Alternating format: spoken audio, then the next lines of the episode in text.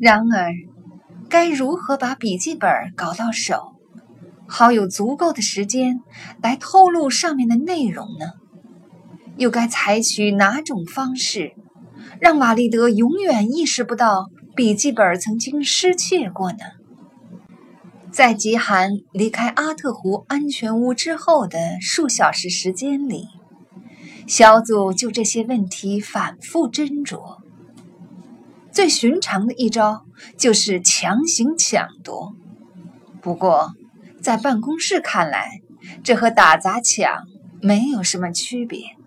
加布里尔当即否决了这个提议，他坚持此次行动必须兵不血刃。而且要让统治者家族对他们财务上的差错毫无察觉。雅各布提议用美人计的办法，加布里尔也没有接受。从目前了解的情况看，阿尔斯蒂奇除了管理杀人魔王从人民手中掠夺来的财富以外，倒不像是个无恶不作的好色之徒。办公室里。有条不成文的金科玉律，由沙姆伦一手创立，被雇员们恪守不渝地遵从。那就是：简单的问题有时需要用简单的办法来解决。而对于他们当前的问题，加布里尔说，其解决方式必须具备两个因素：首先，必须迫使瓦利德·阿尔斯蒂奇登上一架飞机。而且还必须强迫他飞越友邦边境。再者，加布里尔补充说，对于这两个条件牵扯到的国家，小组要事先予以警告。这就解释了为什么第二天一大早，昨晚断断续续睡了一小会儿，或者根本就没睡过的加布里尔，拖着疲惫的身躯。钻进租来的奥迪车，顺着入境的原路返回。在他眼中，德国还从未如此美丽。绿意盎然的巴伐利亚农田是他的伊甸园，慕尼黑是他的圣地天堂。在这里，奥林匹克塔塔尖儿浮在夏日的阴霾之上。像一座高耸入云的穆斯林宣礼塔。他把汽车丢在慕尼黑机场的长期停车场上，急急忙忙地登上了英国航空公司飞往伦敦的航班。坐在他邻座的乘客是个来自伯明翰、爱在清晨酗酒的酒鬼，而加布里尔尽管几个小时以前还在和极寒会晤。现在却又摇身一变，重新还原回在马卡姆资本顾问公司工作的乔纳森·阿尔布莱特了。他向邻座解释说，慕尼黑此行是来探查是否有可能收购一家德国高科技公司的，而且他几乎是羞答答的低声透露：“没错，这次收购。”应该相当有赚头。伦敦正在下雨，一阵黑沉沉的风暴将希斯罗机场投进了永不见天日的夜幕之中。加布里尔快刀斩乱麻地办好了护照手续，跟随着黄色标志来到国际到港大厅。纳杰尔·惠特科姆穿着一件湿透了的雨衣。看上去像个统辖着大英帝国版图上遥远角落里的殖民地的地方总督，贝克先生。他的手软绵绵地握住了加布里尔。见到您真高兴，欢迎回到英格兰。惠特科姆有一辆沃克斯豪尔雅特，他开得又快又漫不经心。他沿着 M 四号公路驶进伦敦。随后，他依照加布里尔的要求，兜了几个反监视的圈子，穿过伯爵宫和西肯辛顿区，最后到达梅达谷的皇家马厩旅馆。旅馆的前门漆着淡淡的柠檬色，门毡上印着“上帝保佑所有来宾”的字样。格雷汉姆·西摩尔坐在图书馆里，膝头上放着一本摊开的特罗洛普的小说。当加布里尔一个人走进来的时候，这位不列颠军情六处的处长慢慢把书合上，然后站起来，将书放回书架。这回又是什么风把您吹来了？是钱。加布里尔回答：“谁的钱？叙利亚人民的。但是此时此刻，加布里尔又说，钱掌握在邪恶股份有限公司手里。”西摩尔抬起一道剑眉：“你是怎么找到的？”他问。Jack Brussel 指给我正确的方向，一个叫极寒的女人。则告诉我该如何搞到藏宝图，而你呢？我猜，打算把宝贝挖出来。加布里尔没做声。女王陛下的情报组织该如何为您效劳呢？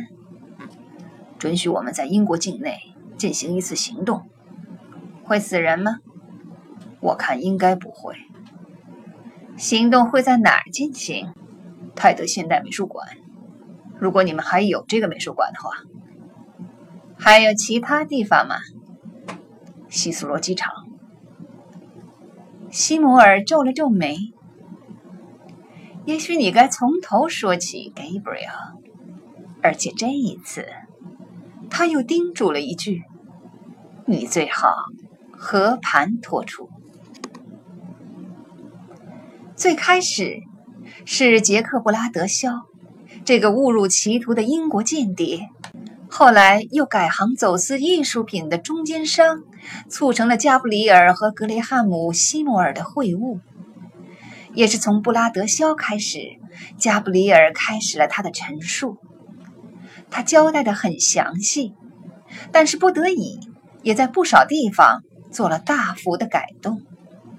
比方说，加布里尔没有提及那个偷画贼，那个告诉他曾长期失踪的卡拉瓦乔的画最近被卖掉了的人，也没有讲那个被发现死于自己巴黎画室的艺术大师作品伪造者的身份，还有那几个从阿姆斯特丹文森特梵高国立博物馆把向日葵盗走的窃贼。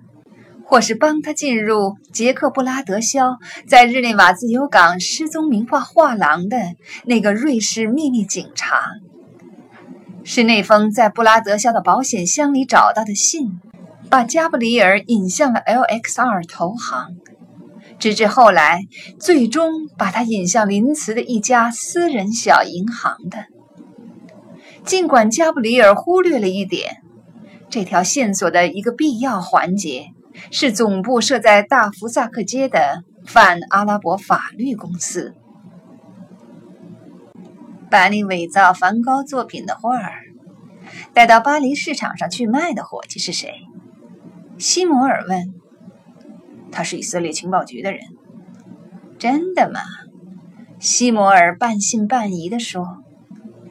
因为街上的人都说那伙计是个英国人。想想看。是谁把画传到街上去的？Graham，你把什么都考虑到了，是吧？西摩尔仍然站在书架前面。那幅梵高真迹，他问：“你是打算完璧归赵的，是不是？”一旦我把瓦里德·阿尔斯蒂奇的笔记本搞到手，我就物归原主。啊。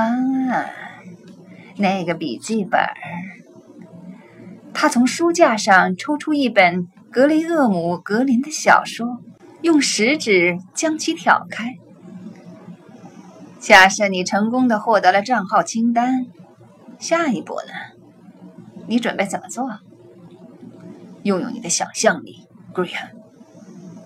偷？这是不是你暗示的意思？偷这个词太难听了。你们情报局有这能力吗？加布里尔咧嘴一笑。我们在一起合作了这么多次，他说，我都奇怪你居然会问这么个问题。西摩尔把那本格林的小说放回原位，时不时看几眼银行的账本，我不反对。他停了一会儿说：“但是偷鸡摸狗的事，我绝对不干。毕竟我们是英国人，我们相信公平竞争。我们以色列人没这份奢侈。别装的像个受害者似的，Gabriel。”这不是你的风格。西摩尔又从书架上抽出一本书，但这一次他连翻都没在乎翻一下。你有什么顾虑吧，Graham？钱，钱怎么了？很有可能，这笔财富有很大一部分存在英国金融机构里。要是几亿英镑突然从他们的收支清单里烟消云散的话，他的话音渐渐减弱，但是思路并未中断。他们最开始就不该接受那些钱，Graham。账户无疑都是中间人开的，西摩尔反驳道。就是说，银行根本就不知道钱是谁的。他们很快就会知道。如果你需要我的帮助，就不会。两人又是一阵沉默。格雷汉姆最终打破了他们之间的僵持。你明白，如果把我帮你们抢银行的事儿公之于众，会是什么样的后果吗？他问。我会站在莱斯特广场，手里拿个纸杯子要饭。所以我们要做的神不知鬼不觉，Graham，跟我们以前一样。对不起，Gabriel，你不能碰英国银行。那境外的英国银行呢？他们也是英国的银行啊。英国海外国土上的银行呢？一样是禁区。西摩尔重复道。加布里尔显得从容不迫，拿定了主意。既然如此，我看没有你的帮助，我也一样能干成。他站起身来，让你从繁忙的公务中抽身到这儿来一趟，我深感抱歉。请转告 Nigel，我自己可以找到回希斯罗机场的路。加布里尔开始向门口走去。你忘了一件事。西摩尔说：“加布里尔转过身来，要想阻止你，我只需要告诉瓦利德阿尔斯蒂奇，把那个笔记本烧了就行了。”我知道，加布里尔回答。但是我也知道，这事你永远不会干。你的良心不允许你这么做。再说，内心深处，你和我一样，要这笔钱。要的厉害。要是钱存在不列颠银行，我就没兴趣要。加布里尔眼睛看着天花板，心中默数到五。如果钱存在百慕大群岛的英属开曼银行，或者在英国的其他地方，我就把钱取走。如果钱存在伦敦，那我就不会碰。一言为定，西摩尔说。假如加布里尔马上补上一句：“女王陛下的英国政府把这笔资产深度冻结的话，英国首相必须就此做出决定。”那我很有信心，首相先生的看法会与我不谋而合。这一次。轮到格雷汉姆冲着天花板长吁短叹了。你还没告诉我，你打算怎么把笔记本搞到手？事实上，加布里尔说，你将替我办这事儿。我很高兴我们澄清了这一点。不过，我们怎么把阿尔斯蒂奇弄到英国来？我要请他来参加个聚会。运气好的话，加布里尔又说：“这将是他参加的最后一个聚会。那可得把这个聚会搞得热闹点儿。我正打算着呢。谁来举办呢？我的一个来自俄罗斯的、不大喜欢独裁者掠夺财富的朋友。既然这样，西姆尔的脸上第一次露出笑容。他说：“那个夜晚肯定令人难忘。”